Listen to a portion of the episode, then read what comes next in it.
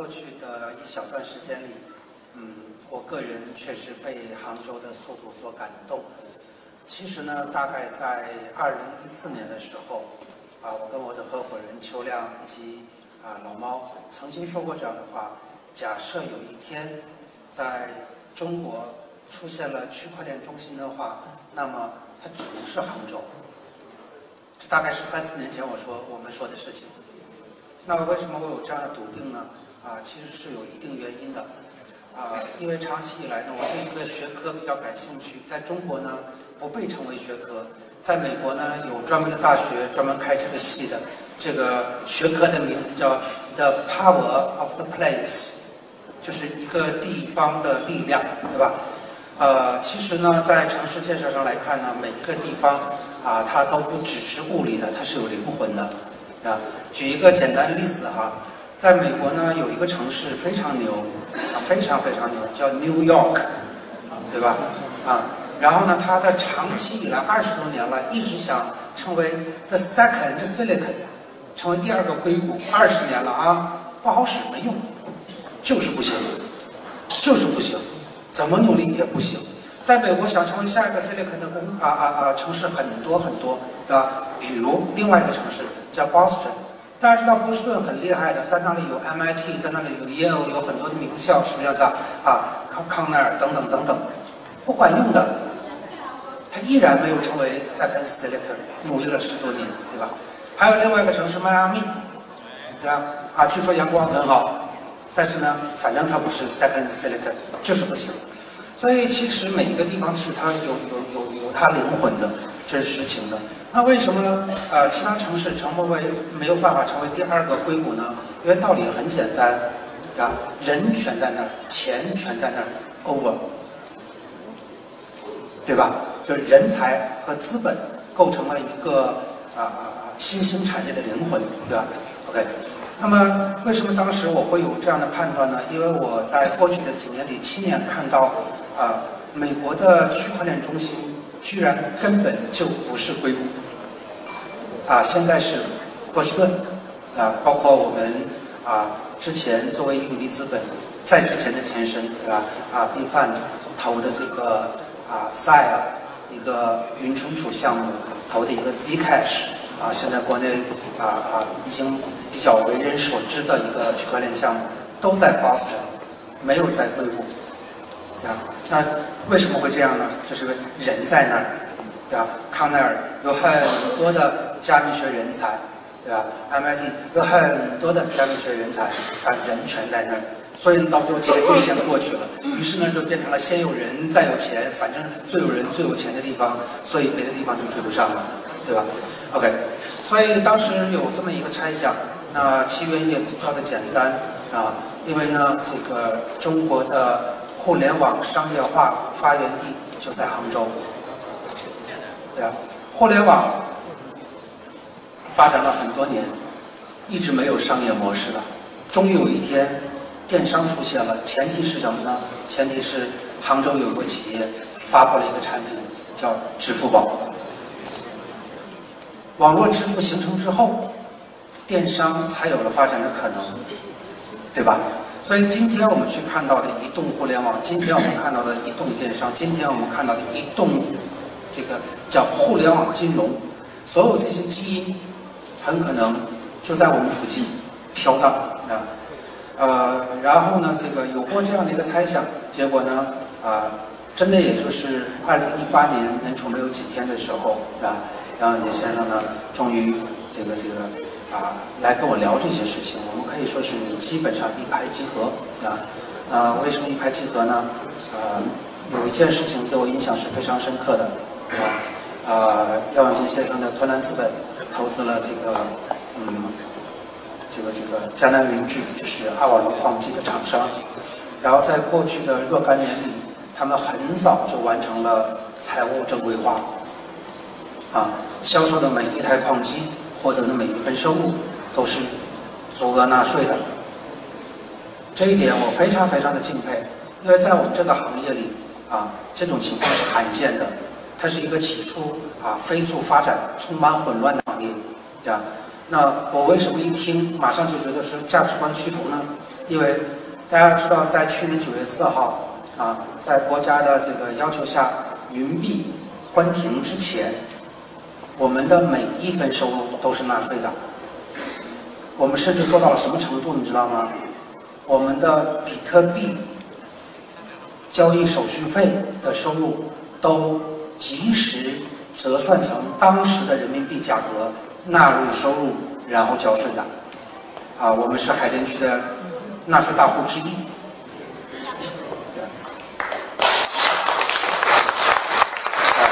那我们为什么这么做？啊，我回来之后啊，也曾经跟这个北京市金融局的局长霍学文有过沟通。我说我们就是这样的，在一个没有规矩的世界里，尽量按道理做事了，仅此而已。呀，所以呢，价值观哈可以说是一拍即合的，所以我们就开始啊筹划这件事情。但是真的没有想到啊，短短的这个一个月多的多一点点的时间，大家想啊，这中间还有这个这个春节嘛，对吧？那很多事情就落实到地了。这也是我第一次啊，真正的见识到了所谓的杭州速度、余杭速度，就非常的感动。所以呢，在这在这里啊，再一次啊，感谢啊，在场各位的相关人员，不仅是领导啊，谢谢你们，谢谢。然后呢，我们再说一下未来我们要做的事情。呃，在过往的七年当中，我作为个体，就个人李笑来，自认为做的最成功的一件事情，大家可能猜不出来是什么。最成功的一件事情是，从来没有宣扬、宣传、鼓吹过比特币。牛逼吧？牛逼！鼓掌啊！啊，这个是非常厉害的，对吧？真真的是这样，这需要一个强大的心脏，理解吧？啊，经常有人说笑来你是不道者，我我我是拒绝的，对吧？为什么？道理很简单，我一直认为说，哎，这个事要真好的话呢，你不用吹嘛，它就是好嘛。这事不好的话，你吹它也不会变得好嘛，是不是这样子？对吧？所以呢，我其实很少在任何场合下去鼓吹这个东西的，对吧？然后呢，我基本上在公开讲话当中都在说，这是一场社会实验，这是一场社会实验，需要耐心，需要等待。长期我保持极度的乐观，短期我相当的保守，这是我这么多年来一直的口径。啊，OK。然而呢，在这几年的庆运当中，当全国人民在三点钟都不睡觉的时候，有另外一个人叫李笑来，在这里已经生存了七年。我们看到了很多事情，我们有了很多的判断，我们有了很多次认知升级。所以呢，其实在我个人眼里，今天我可以说了，啊，在我个人眼里，区块链不是一个行业。区块链，区块链是什么？区块链很可能是整个世界。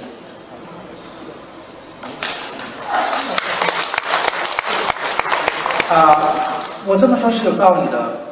当我们去认真观察啊，这个这个我们需要投资领域的时候，我们作为投资者，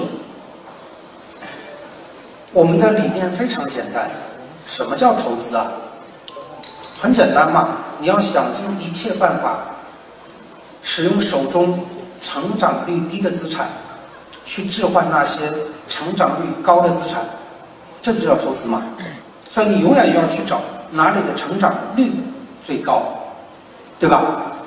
这很简单的道理，对吧？所以过去的许多年里，我就是这么做的。那么“成长率”这个词呢，啊，很重要。我们来回顾一下互联网。大家知道哈，今天你见到的绝大多数创投公司，绝大多数这个呃投资互联网的创业这个啊创业或者是资本，对吧？其实，在十年前，他们是赌对了的，他们是选对了的。那个时候呢，大家知道说，像我是一九七二年出生，九五年大学毕业，二十四五岁的时候呢，可以开始上网了。那个时候我们买的 modem 都是十四点四 K 的，理解吧？要下载一个图片，那需要很久很久的，你也知道是什么图片，对吧？那个时候网上只有那个东西嘛，对吧？这事儿也不怪我，也不是我上传的，对吧？OK。那么在那个时候呢，你要知道是这样的，我们有个统计数据，到了二零零零年，中国的互联网网民数量没有超过两千万。你知道两千万是什么概念吗？两千万就是这些人散落在十亿人口当中，对吧？然后你拿一把机关枪，哗打了一拳，对吧？没有打死任何一个网民，但有这种可能性是不是这样子。所以呢，那个时候是这样的。那个时候呢，互联网这么一点点，整个世界是，假设整个世界是这个屏幕的话，互联网可能是那边蜂窝块当中的一个，对吧？所以 VC 开始往里砸钱，他们在赌一件事情，赌什么事情啊？互联网会吞掉整个世界，对吧？所以像这样的认知啊，其实真的是人群当中存在的。二零一四年我去硅谷的时候，和这个马克安德森，就是 Mark Anderson，就是 H 十六 C 的老大，对吧？有过那么一个简短的对话。说实话也没说点什么，那个时候人家是大佬，对吧？啊，我是名不见经传的人，所以也就打个招呼、握个手，了不起了，对吧？也不好意思找人拍照。但是说句实话，他们公司的 slogan 给我留下了巨。深的印象，他们公司的 slogan 叫 “Software is eating world”，就软件正在吞噬世界，所以他就投投软件嘛，对吧？那么过去的许多年里，我们经历的就是互联网已经吃掉了整个世界。过去呢，互联网就那么大，那里面有 Facebook，那里面有 Google，都那么一点点儿，对吧？然后大家往里砸钱啊，砸砸砸砸砸到最后，今天其实不是今天了，大概三年前，二零一五年的时候已经出现了这种情况了。移动互联网完成之后，所有的人手中就至少有一个手机之后，就变成什么呢？世界是这么大的，互联网是这么大的，然后这里面呢，这么大是 Google，那么大是 QQ，那么大是阿里，那么大是 Amazon，然后他们已经吃掉了这几家大的公司。大家可能熟悉我的人知道，二零一六年的时候，二零一七年年初的时候。我曾经提过一个概念，如果你想买股票的话，你就去买 GAFA，叫 GAFA，GAFA 是人家 Google、Amazon、Facebook、阿里巴巴啊啊啊，Tencent、腾讯、Apple，就这么几家公司，对吧？啊，六个字母，你记住了 GAFA，对吧？然后你就买就对了。为什么？因为他们已经把整个世界吃下来了，对吧？这是我们看到的历史。那么。许多年前，当我看到这个这个区块链的时候，当时还不叫区块链，叫比特币。那么，为什么我能够啊有那么大的决心去做这件事情呢？第一件事情是跟我的学的专业有关系，我是学会计的，啊，不幸学了会计啊，也不知道为什么就学了会计。但是学会计的人是很容易理解区块链的，这不就是我们一直想要的账户吗？是吧？我们学会计都是这样的，你一个字儿记错了，你就把它划掉，但是不能涂划掉拉倒，对吧？你划掉改完之后，你还摁手印儿的是吧？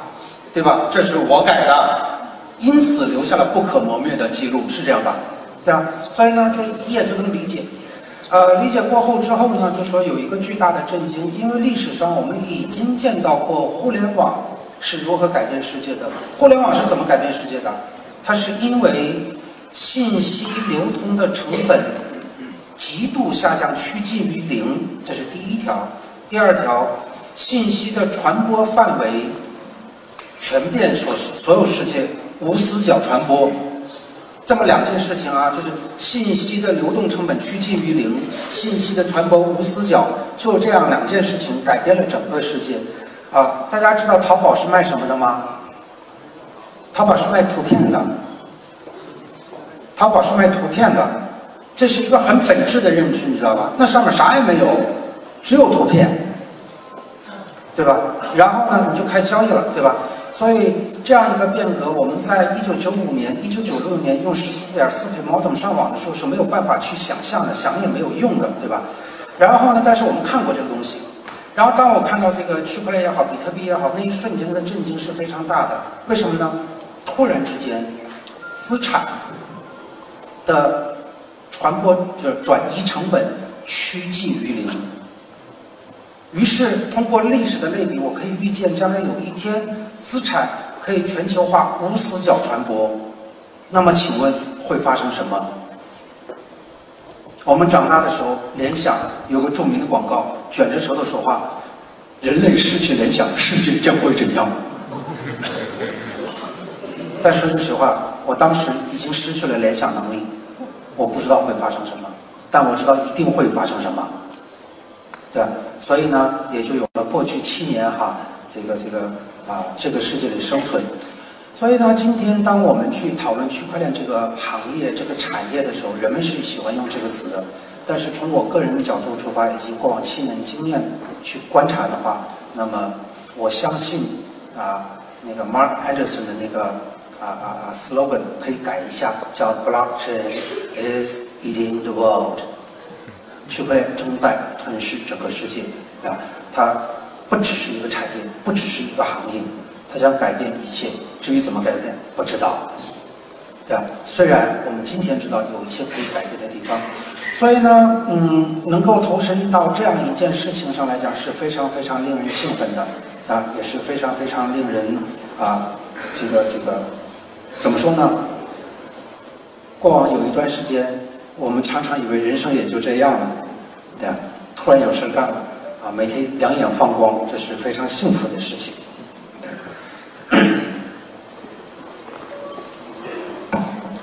另外一个呢，就是啊，大家在关注区块链，然后也关注这个区块链行业发展。那么，我个人态度是这样的：你别问我任何问题，就是我不是大神，你知道吧？我也不是大仙。我没有办法预测，我只是知道一些基本的趋势而已。但是今天我跟大家分享最后一个最大的趋势，什么呢？在未来的世界里，在未来的世界里，中国一定是最大的市场，只能是中国，只能是中国。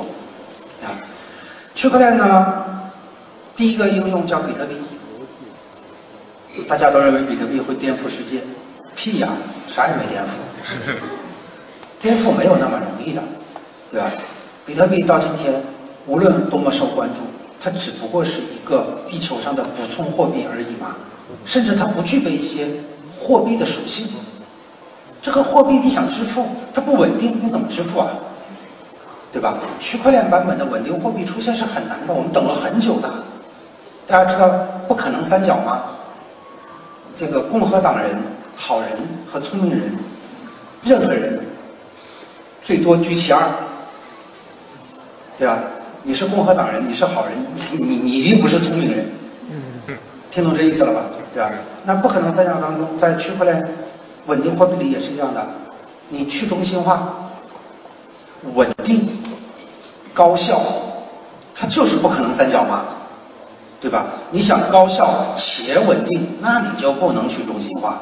你想高效去中心化，那你就不可能稳定，对吧？你想稳定去中心化，哎，得了，那你绝对不可能高效，是这样子吧？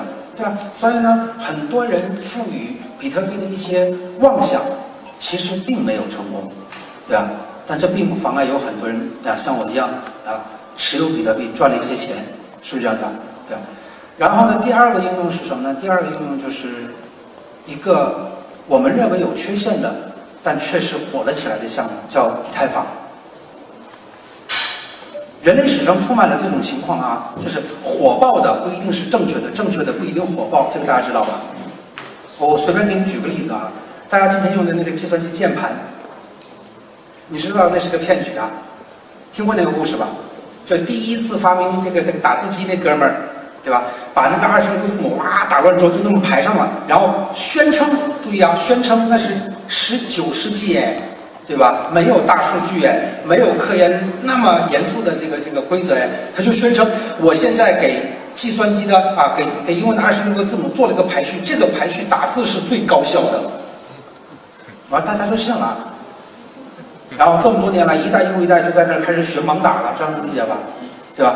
一直到八十年代，计算机开始出现，可以算一些大数据了。有个哥们模拟了一下之后吓坏了，根本不是最高效，这显然最接近最差的，这样能理解吗？对吧？所以这是骗局，一百多年的骗局。哥们发现了一个新大陆，然后马上申请了专利，然后马上搞出了一个什么呢？科学证明、统计证明，敲打键盘最为高效的英文字母排列方式。然后就量产了，请问卖出去没？没。今天这屋子里绝大多数人甚至都不知道有这回事儿，这样能理解吗？对吧？没有，正确又怎么样？对吧？没有共识，你听懂我的意思了？所以有的时候错误的共识也是共识哈。那。啊啊啊！以太坊可能就是这么个东西，但是它里面有个东西呢，啊啊啊，被广泛运用了，也是今天很多人又爱又恨的，也是有很多人干脆就恨死了的，也是有很多人干脆就爱死的东西，什么呢？就是发币功能，对吧？OK，那这个发币功能究竟颠覆了什么？它究竟颠覆了什么？我曾经有篇文章哈描述过这些东西，现在呢，你就用用你的大脑哈。聚焦一个上帝视角，你是上帝啊！你看着地球，然后开始放大、放大、放大，放大到一个城市，那个城市就是刚才我提到的很牛的城市，叫 New York。那里面有两家两家企业啊，注意啊，在国外那个不是政府部门，那是企业，一个叫纽交所，一个叫纳斯达克。这两家干嘛的？证券公司嘛，对吧？那里就是地球上的金融中心，那里就是地球上的证券中心。全球最知名的两个交易所在那里，对吧？那在大洋的另外一端有深圳和上证，对吧？其实大家要知道的，日本也有交易所，你们平时关注吗？可能不太关注的，是不是这样子啊？新加坡有交易所，你们关注吗？也不怎么关注的。越南也有这这个这个证券公司，也有证券，你们关注吗？不太关注。我知道这个屋子里有个越南大咖，他很关注，几年前就去了，对吧？这个人很厉害，对吧？别人都不知道越南是什么东西的时候，他去把越南半壁江山给扫掉了，对吧？OK，那么在过往的历史当中，那是金融中心，是不是这样子啊？对吧？突然之间，一夜之间啊，一夜之间，地球上冒出了许多种电子证券，真的假的都有，但数量非常惊人。一个纽交所才几百只、几千只股票，了不起了，对吧？但是突然间，地球一夜之间、一年之间冒出了四万多种证券。然后开始全球交易，然后开始七乘二十四不停的交易，吓人吧？交易量非常大。那谁被解构了？谁被去中心化了？纽交所嘛，纳斯达克嘛，对吧？所以过往啊，在未来不久会出现这种情况的。以前啊，中国绝大多数优秀的创业者终生的梦想居然是这个。努力呀，奋斗啊，到最后摆好姿势，让高盛砍一刀。大家知道说高啊高啊高盛对吧？高盛是全中国最大的镰刀，理解吗？所有的创业者都是韭菜，就得被他割一刀，然后呢再摆正姿势，跑到纳斯达克或者纽交所，摆好姿势啊，姿势不对回去重摆，这样能理解吧？然后被他们咵割一刀。这就是过往中国绝大多数创业公司命运，对吧？马云同学姿势摆的不对嘛，所以人家没割他嘛，所以后来换了个姿势，被香港割了一下嘛，可能就是这个是形象的说法，理解吧？对吧？但是一夜之间，很可能在未来，很可能在未来会出现这种情况，很多的硅谷创业者蜂拥而至东南亚，摆好姿势。让中国砍一刀，让日本砍一刀，让韩国砍一刀，姿势摆的不对，回去重摆，很可能会出现这种情况。那一旦全球都变成了啊资产交易场，那么请问哪里是中心？哪里人口密度最高？哪里人口数量最大？哪里就是中心？请问是哪儿啊？哪儿啊？大声说呀！哪儿啊？肯定不是印度嘛，对吧？是中国啊，对吧？所以呢，我可以啊明确的告诉大家，就是说，很多人都说肖兰你怎么还不走？我说我不走，我为什么要离开最大的市场？对吧？所以各位身处其中，应该感到幸福，理解吗？虽然在这个发展过程当中会出现各种各样的乱象，这一点呢，也希望大家能够啊有认知上的高度去观察它，因为人类史上从来没有出现过哪一个技术像它一样离钱那么近，甚至它就是钱本身。于是呢，在这个过程当中，一定会有各种各样的乱象，对吧？而且呢，在这个过程当中，最有趣的一件事情就是这样子的：你要跟骗子比学习速度。大家不要笑啊！我告诉你，骗子们的学习能力是非常强的，他们都永远是第一波那学会所有名词概念的。那一开口全来了，节点什么那说起来头头是道，啊，是不是夹杂这个英文的？Complete note，非常帅的，理解吧？但是呢，有很多人是想做事的，有很多人是真的心怀改变世界的梦想的，相信我。有一些人是这样的，啊，那么呃，这个这个豪言壮语不说了，我李笑来和我的合伙人姚永杰，我们都自认是普通人，我们都自认是有缺点的人，啊，尤其是我啊，从来都说我就是一个有缺点的人，对吧？然而呢，这个时代给了我们机会，这个时代给了我们嗯知识，这个时代给了我们一些力量。让我们去参与一个潮流，对吧？有的时候不一定是我们做的对，是因为这个潮流在那里。前两天有一个中国的投资人被评价为全球最优秀的投资人，此人姓沈，叫沈南鹏，红杉的创始合伙人沈南鹏，对吧？沈南鹏先生在接受采访的时候啊，说了一番啊简单而又让我认同的话。他说：“这很简单，不是我聪明，是因为水大鱼大，啊，你在美国罗列独角兽，三五个就没了，这样理解吗？在这里能罗列出三五十个，对吧？所以我们当然可以做大，对不对？于是呢，呃，今天我们是起点，我们不知道未来我们能做多少事情，我们也希望未来我们非常优秀，但也不能够一厢情愿。但是有一点是确定的，这个浪潮很大。”这个趋势很确定，这个市场就在这里，所以我们会扎根这里，与这个世界共同成长，也与在座各位共同成长。谢谢大家，谢谢。链观天下综合报道。